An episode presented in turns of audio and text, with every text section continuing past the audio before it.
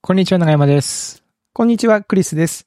おっさん FM は毎週金曜日、クリスと長山が気になった出来事やおすすめしたい本や映画をゆるゆるとお届けするポッドキャストです。今週もよろしくお願いします。よろしくお願いします。いやー、6月ですね。はい。もう梅雨ですよ、梅雨。なんか雨降ってますね。ね、ちょっとジメジメして、なんかね、あの、長山さんは気圧が低いと調子が悪くなったりするタイプの方ですかなんかそういう話聞くんですけど、あんまりなんか自覚はないんですよね。気圧の工程によっと自分の体調ってなんか、関連性があんまない。まあ、つぶす、つぶさにというか、うんこの時はこうみたいなのをチェックしてるわけじゃないので、うんうん。実はチェックしたら関連性あるのかもしれないですけど も、まあ意識してないからっていう感じが。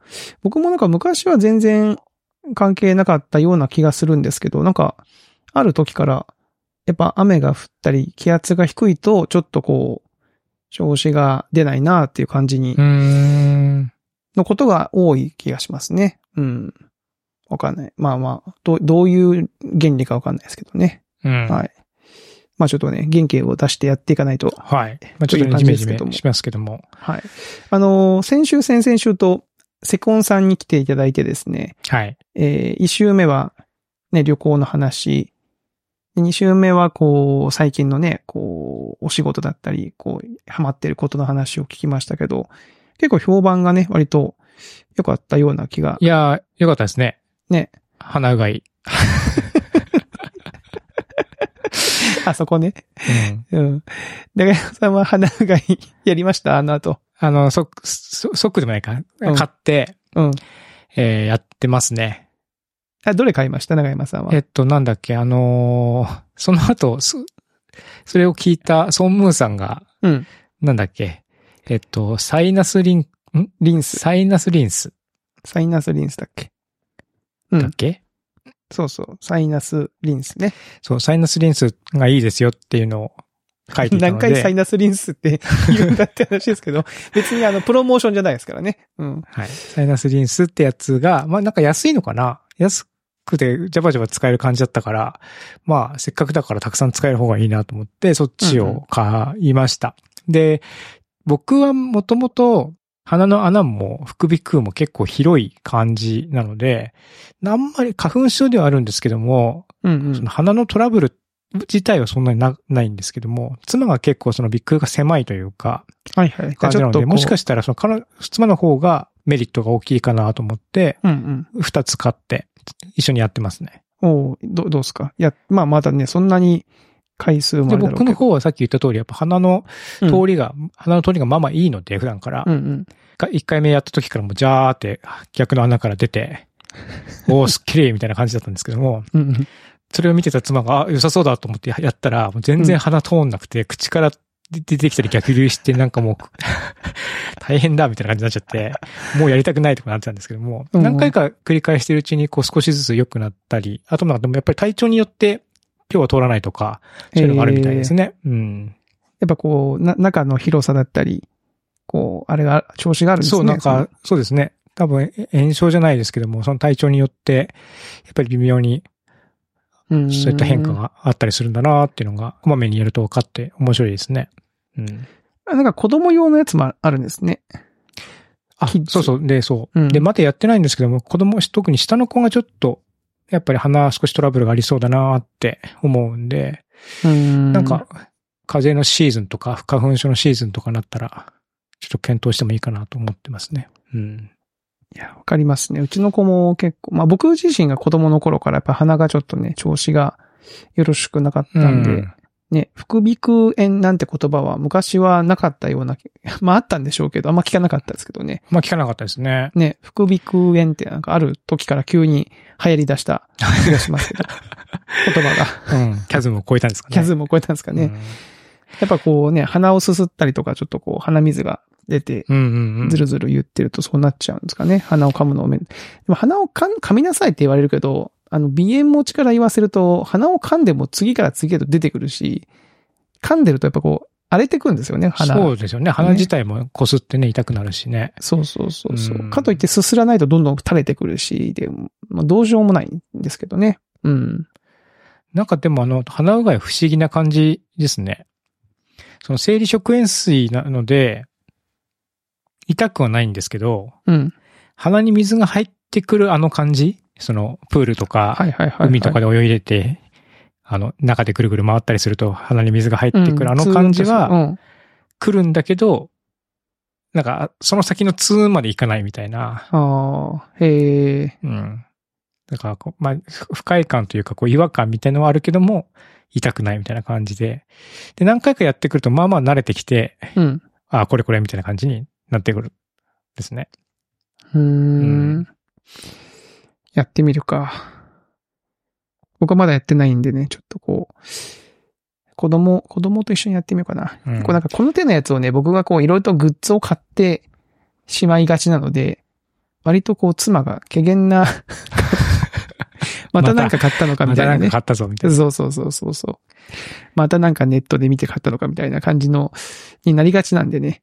えー、こうやっぱ信頼貯金が溜まってない気がするな。そう、この手のものに関してのね。ああ、なるほどね。鼻うがいやってる。ると。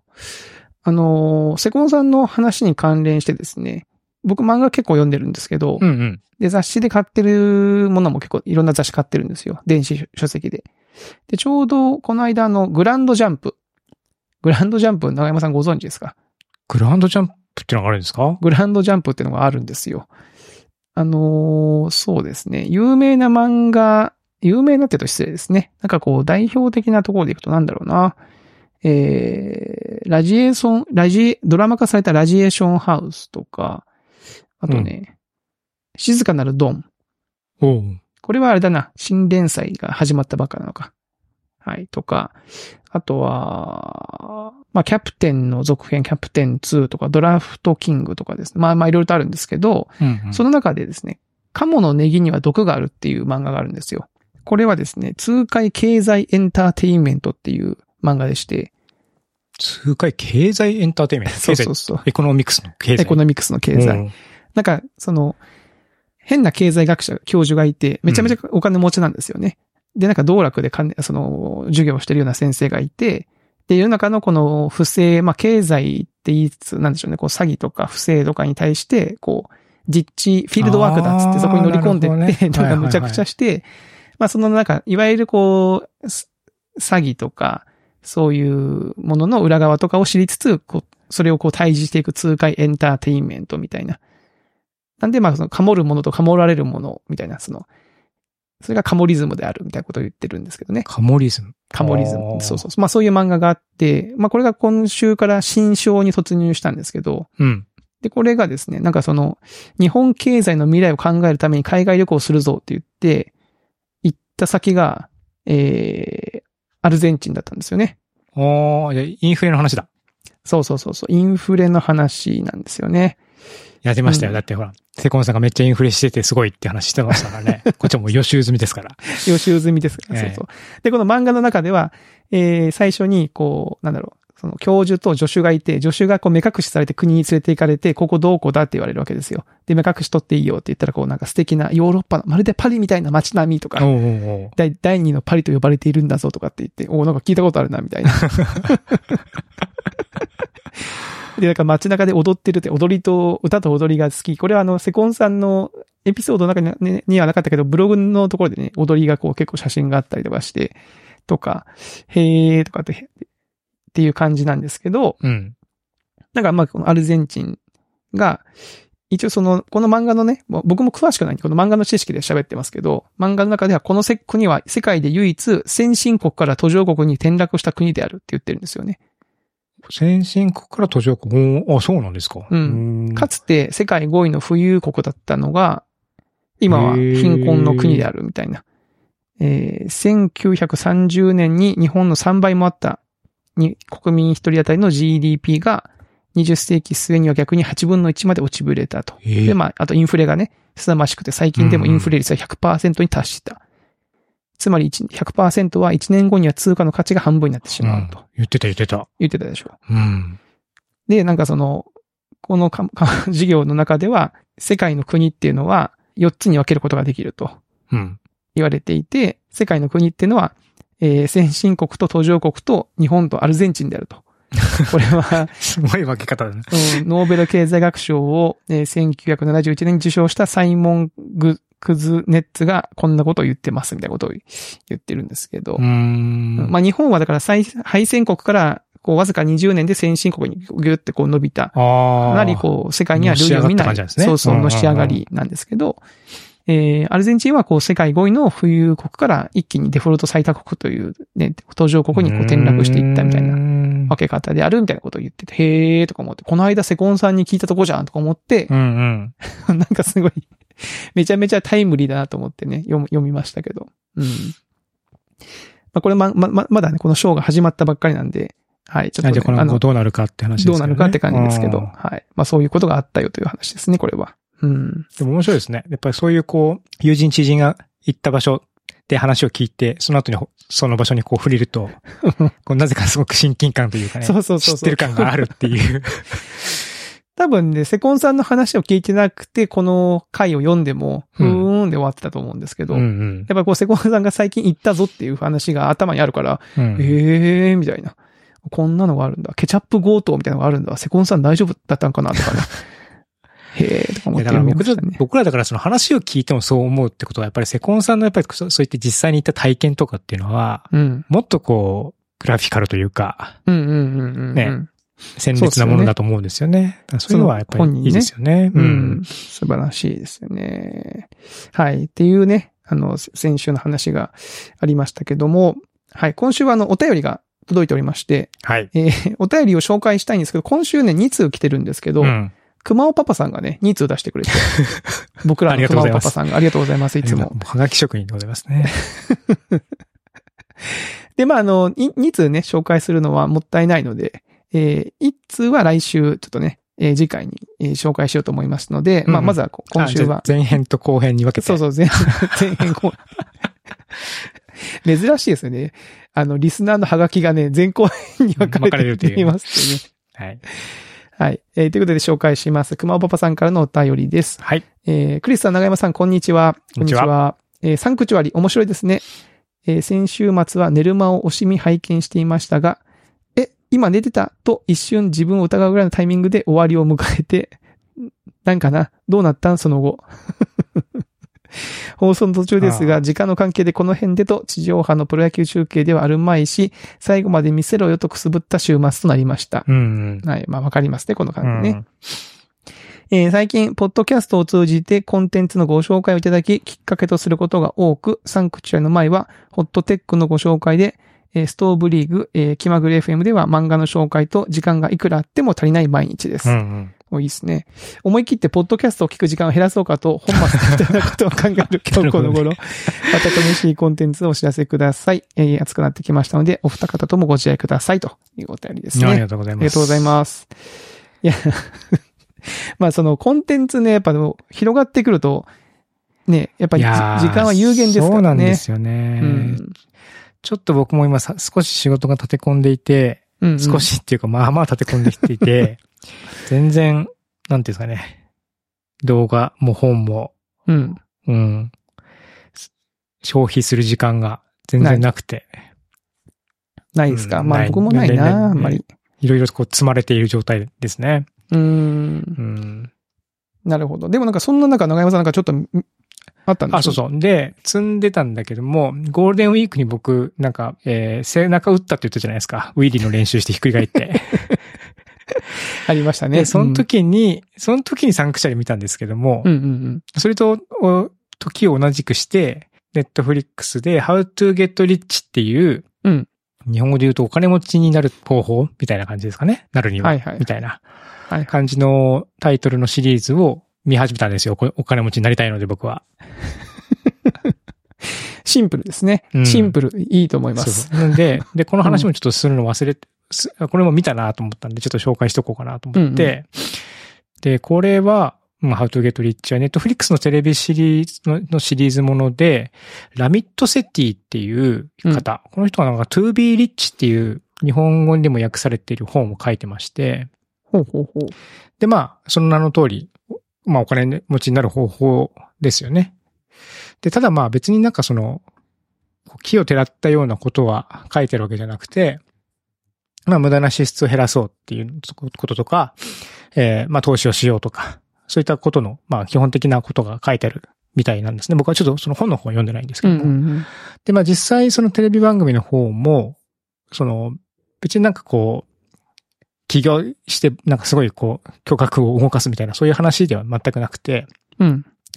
普通の人たちが、まあちょっと自分の生活を変えて、その今少しこう、お金が足らないとか、お金にまつわるトラブルがあるってことを解決して、一歩前進したい、みたいな、うん。そういった、その番組なんですよ。ほうほうほうほラミットセティさんの主張としても、まあ、たくさん、そのリッチっていうのは、お金をたくさん持ってるっていうんじゃなくて、まあ、どういう人生を生きたくて、まあ、そのためにどういうふうにお金を使うか、みたいな。う。そのためにはこういくら必要だから、それをどういうふうにな計画で稼ぐか、みたいな。そういったまあ割と本当に堅実な話なので、その、その通りに、えーその、登場する人たちにアドバイスをしていくっていうふうな話なんですけども、うん。その、基本のセオリーはす非常にベーシックなんですけども、出てくる人たちが結構特色、特徴があって、ほうほうほう。なんか離婚して、離婚してるんだけども、その養育費とか慰謝料みたいな感じで、毎月日本円で2、300万ぐらいもらって て。で、家も、もらってる。ほうほうほう家もなんか、途中で家売るんですけども、3億円ぐらいになる家も自分で所所持してて。ほうほうほうほうほう。なんだけど、もう毎月の支出の方がそれを上回ってるから、上回んのそう、そんな使 える大変だ。で、おー娘さんがちょっと心配になって相談するっていう人だったりとか、うん。あとは、そのドラッグクイーンをしていて、不安定な仕事をしている、んだけども、最近その、あの、まあ、ドラッグクイーンって、なんですかね、女装をして、あの、ダンスしたり歌を歌ったりするような、はいはいはいそういったショービジネス、ショービジネス、ショーですね、ショーに出るアク,、うんうんアクターさんが、あまあ、その同性のカップルと出会って、で、まあちょっと自分の生活をちょっとそういったこう不安定なところから、より、なんていうか安定したものにしたいんだっていう悩みを持ったりとか、うんあとはその SNS かなんかのなんか、コンペティションかなんかで、うん。 1位を取ってすごく多額の賞金が入って、さらに SNS でも有名になった青年ほうほうほうう。ん。のお金の使い方とか、そういうような感じで、ちょっとなんかね、ふ普段だとなかなか会えないような、見えないような人たちがこう相談に来るっていう構成になってるんで、うんそういう面白さっていうのがあるんですね。。で、僕は結構共感し、共感というか、うんうんあ、の、なんて言ったらいいのかな。自分の中で、あこういうし視点っていうのは面白いなと思ったのは、奥さんがめちゃめちゃすごいできるビジネスパーソンで、そう、20代半ばぐらいなんだけども、うんうん。まあ、大きな会社の営業部長になっていて、うん。で、まあ、年収もすごく高いと。うんで、片や旦那さんは、もともと電気関係の技師をやっていて、うん。で、結婚して子供ができたのを機に、まあ、その仕事は辞めて専業主婦みたいな感じに構。ほうほうほう。なってるっていう二人のカップルからこう相談が来て。で、なんかその、旦那さんの方はなんかコンプレックスみたいなものがあったりとか、おーその妻、妻はたくさんお金を稼いでるけど自分はなんかずっと家にいて子供子供の面倒を見てるみたいな、おーうんなる状ほど況っていうことに対してこうコンプレックスを持っていて、で、それに対してこう、まあいろいろな、まあ、トラブルがあったり、その夫婦のトラブルがあったり、いろんなこう、相談があったりっていうふうにするんですけども、うんうんうんうんまあでも、こう、自分のす生活スタイルを見てみると、まあ全く逆、結まあ逆というか、まあ別に僕はそのベバレバレできるビジネスパーソンではないんだけども、妻は今、専業で、ほぼ専業主婦なので、あああ、のなるほうど、んなるほど。で、たまにでもやっぱりその妻は、その社会との接点とか、あ自分がやっぱりお金が稼いでないんだっていう肩身の狭さみたいな部分っていうのを、たまにこう相談してくるので、うーうん、ん。なんかその、逆っていう視点が、その性別が逆転している状態で、その僕はその旦那さんに感情移入することで、よりなんていうんですかね、共感を得ながらそういった立場の違いとか、立場によるこう気持ちの変化みたいなのを得られて、その回はすごく良かったなと思ってみましたね。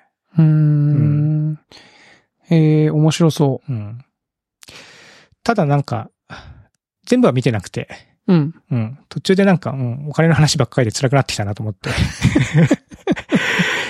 な、うん。半分ぐらいでちょっと僕は今、休憩してますけども。これはだから、how to get rich ってことは、うん。お金持ち、必ずしもお金持ちの人が出てるわけじゃないってことなんですかその、そうそう、お金がなくてどうにかしてお金持ちになりたいとか、まあ夢があって、それに夢に到達したいんだけども、どうしたらいいかわかんない。金銭的な理由でっていう、うそういう人たちにアドバイスをするって感じですね。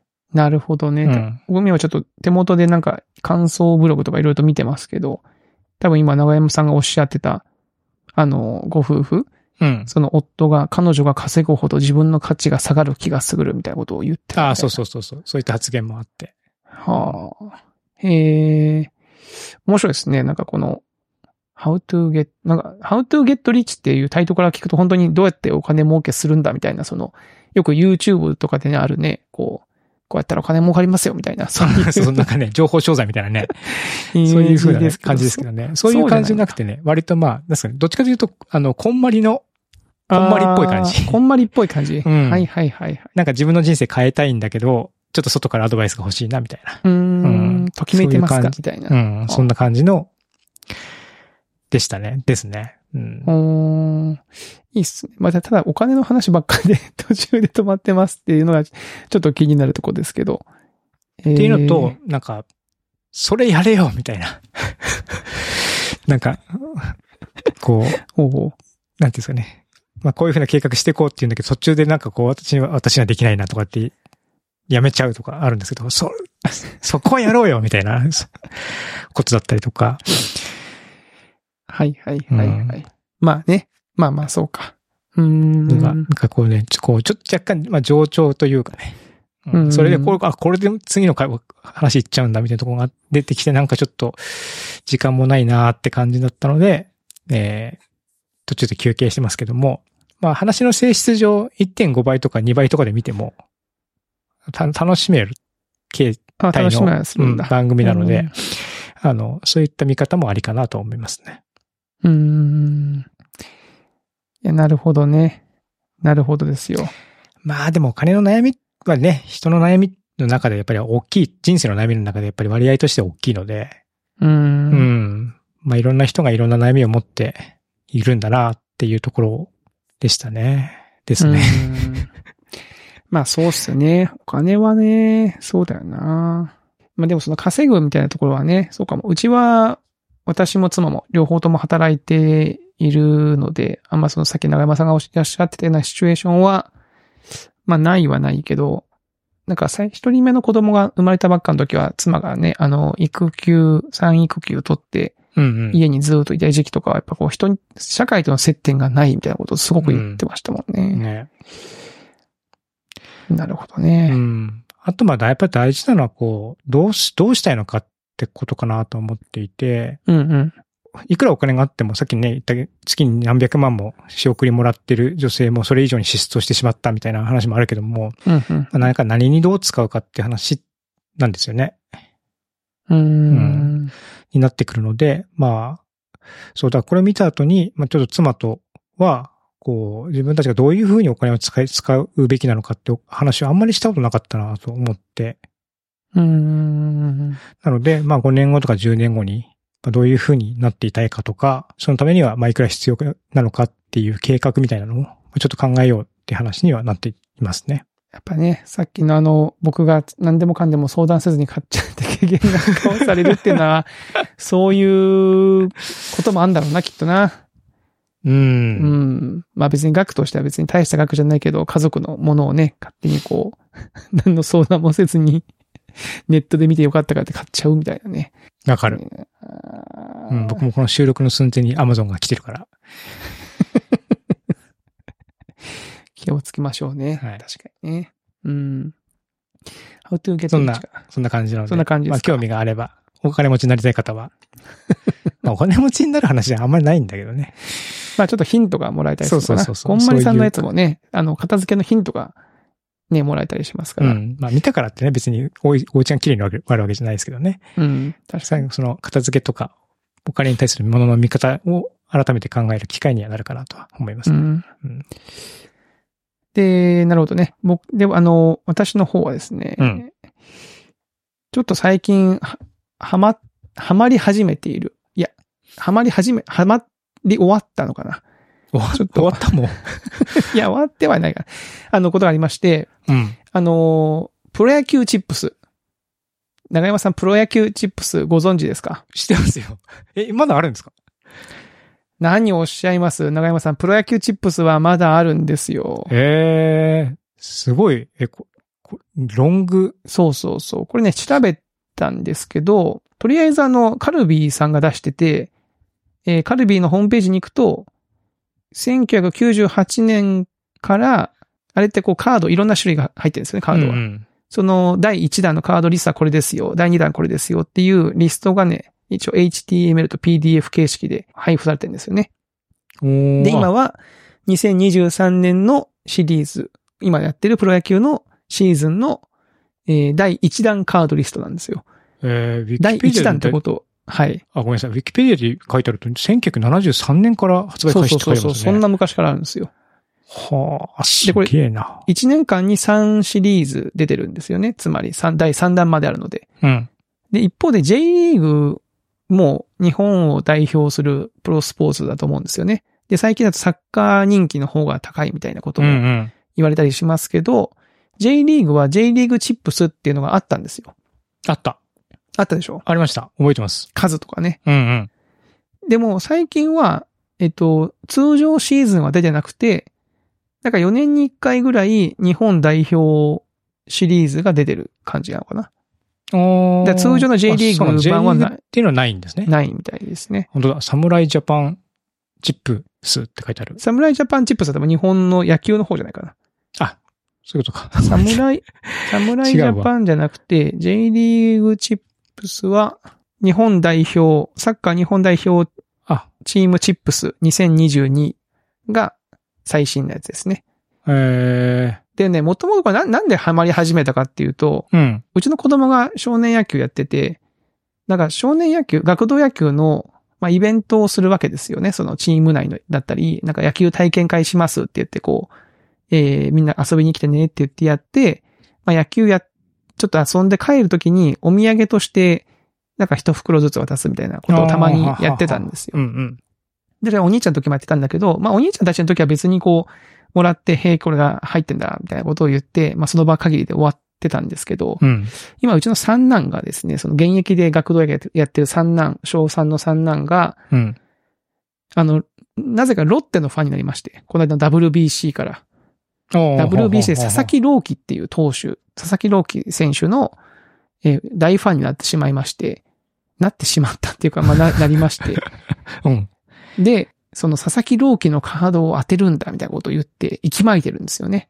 で、まあ、僕もふーんって思ってたんだけど、たまたまコンビニに行ったらそのプロ野球チップスがなんかわーって10袋ぐらい置いてあったんで、うんうん。えーと思って、まあ、3袋ぐらいパッて取って買って帰ったんですよ。うん。で、今プロ野球チップスって1個ね、110円、20円ぐらいするんですね。え、そんなしましたっけ昔はね、多分ね、1袋30円とか ?30 ドル50です円よとか。ね。そうですよね。そうそうそう。で、昔はカード1枚だったんですよ。うん。今はね、2枚入ってんの。おー。だからまあ値段が的にはまあ、あの倍以上になってるんだけど、うん。健康には多少いいんじゃないかな。健康には悪いことはないのか、ないかもしれないけど、脂肪分。脂肪分的となか、部分ね大人にとってはね、別うんうにんポテチをめっちゃ食べな、食べる必要なくカードがたくさん集められると。なるほど、なるほど。で、まあ買って、買ってたらだんだんとこう、なかなか出ないな、つって、その佐々木朗希が、つって。うん。で、どんどんこう買っていくわけですよ。で、だんだんとこう集まってくるじゃないですか、カードが。うんで、集まってくると、このカード、うちの子供はなんかカンカンに入れて管理してたんだけど、うん。ちょっと整理してやるかと思って、あの、トレーディングカードを入れるケースを買ってあげあたんですよーありますね。はいはい。ファイルみたいなやつ。ファイルみたいなやつ。うん。で、一応そのさっきね、言ったホームページに見に行ったら、リストがこうガーって出てるんで、一応その、あ、こんだけ種類あるんだと思って。で、番号が振ってあるから、その番号順に並べていったんですよ。うん。そしたらさ、こう開く、開くわけじゃないですか、と当然その。隙間がね。あのさできる人間とってさ、そうそう、不思議なもん ですさ、その、あの、今まで、で、束で持ってたものが急にこうリスト化されてさ、ここが空いてますよって言われると欲しくなるのね。いきなりそこで需要が発生するんですね。急にさ、なんか、あ、ここ埋めなきゃっていう気持ち、あなんていうのね、あー不思議なもんですよね。なん、なんなん確だかろにうね。ね。でもなんかね、ポケモンとかあのゲームもそういうデザインになってますもんね。そうそうそう。ここが空いてるるよみた空いいな、ね。てるよ、みたいな。ぶつもりとかでもね。そうそうそうそう。空いてるところを埋めたくなる。うんうん。気になるよね、そこ空いてると。確か気にに。 なるでし ょう。ん。で、で、僕もとりあえずあの、スプレッドシートにその、ね、ホームページのリストをコピペして、チェックボックス作って、今何枚集まってるみたいなところを 管理し始めて、やって、でもこのペースでいくとなーとか思ってたらさ、長山さん、うん。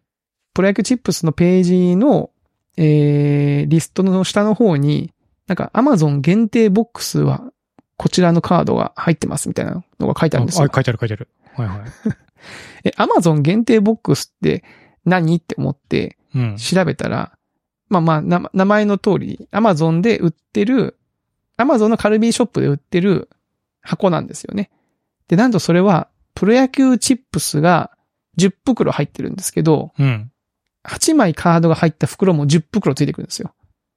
つまり、それは、それを、そのボックスセットを買うと、うん。えーポテ、ポテトチップス10袋来るわけですね。で、通常ポテチを10袋買うと、えー 10×2 で20枚でしょ、はいはカい、ーそドうがですね。うん。これが、このセットを買うと、なんと80枚もゲットできるんですよ。 すごっ。チートじゃん。チートでしょ。すごくないですかええなんでそんな、アマゾンすげえな。で、これは、で、僕が、僕が買う、僕、本当はこれ予約制みたいで、僕が気がついたタイミングがちょっと遅かったんですよね。あー、なるほどなるほど。限定なんですね。限定な、限定みたいで。予約なのかなで、今は調べたら、そのなんかいろんなお菓子屋さんとかが先に買って、ちょっとプレ、プレネをつけて売ってるんですよ。あらあら。出た出た。ちょっと嫌な予感するでしょ、この時うん。点で。うん。あの、こいつ買ったんじゃねえかと思うじゃないですか。うん。思ってる。買ったんですよね。 買ったどんなもんんかなと思って、うん。一個、一袋、一箱買いまして、ただやっぱカードが来て、80袋、あの、80枚か、カードが来て、8枚入ったカードの、な、中の1枚は、その、なんだろう、Amazon スペシャル箱限定のカードが必ず1枚入ってるわけ。うんうん。だからじ、じそれが10枚集まるんですよね、まずね。うん。で、残りの70枚が通常版のカードが入ってると。で、うんうん。これでなんとか頼むと思って、買ったんですけど、佐々木朗希は当たらず。入ってなかった。一応その、アマゾンスペシャル箱限定のカードにも佐々木朗希が入ってるんで、一応これはまあ、あゲットできたんですけあどー、なるほどなるほど。で、通常カードが、スターカードがゲットできなかったあんですよー。。ね。だーと思ってたんですよ。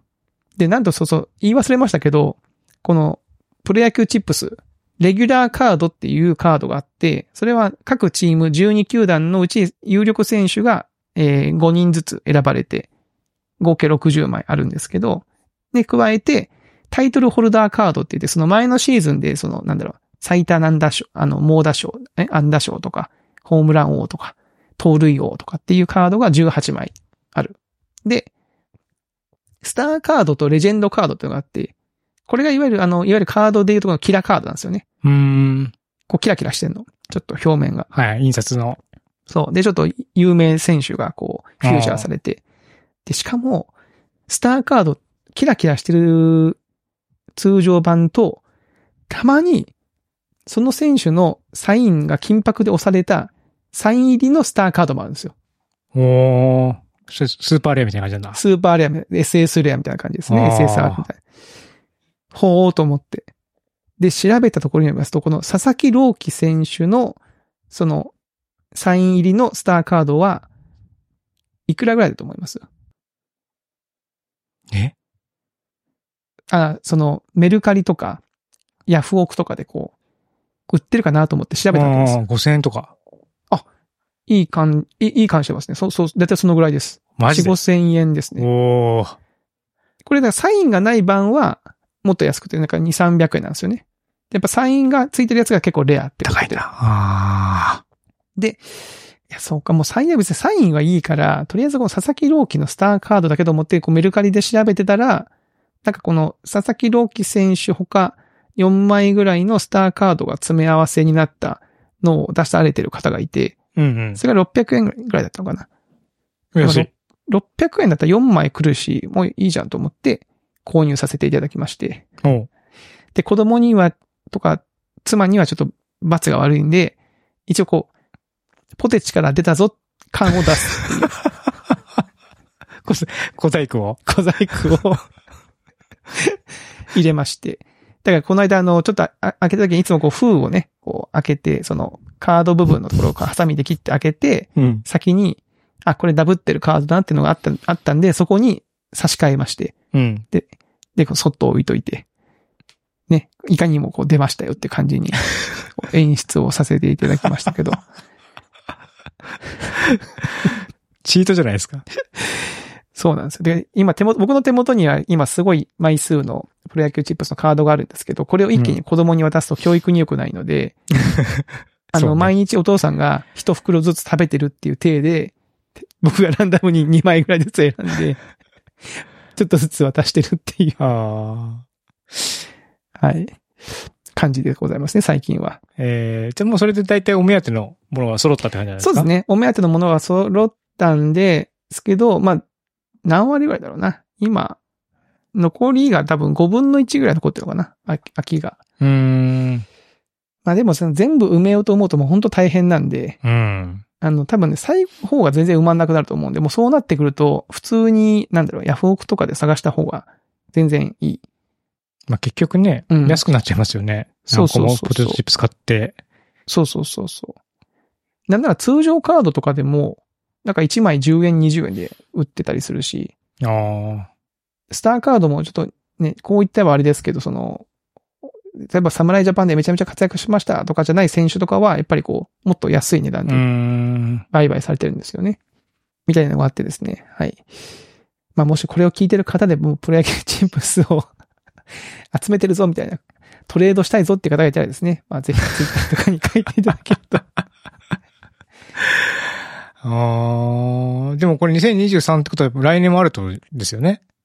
中山さんこれね、来年どころか7月になったら第2弾が始まっちゃあ、うんですそようか、2段だ。そう2段、3段があるんだ。そうなんです。もう来月ですよ。第2弾が。第2弾どうすんべって今ちょっと思ってます。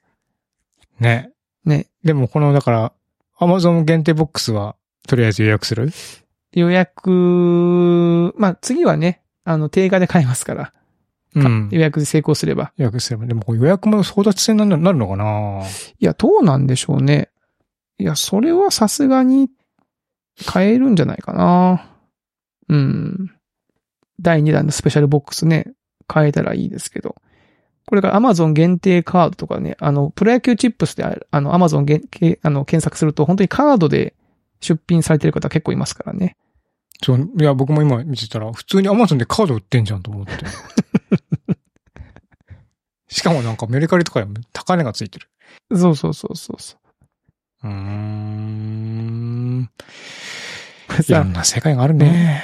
あの、プロ野球チップス2019年限定スペシャルボックス。これ賞味期限切れてるやつが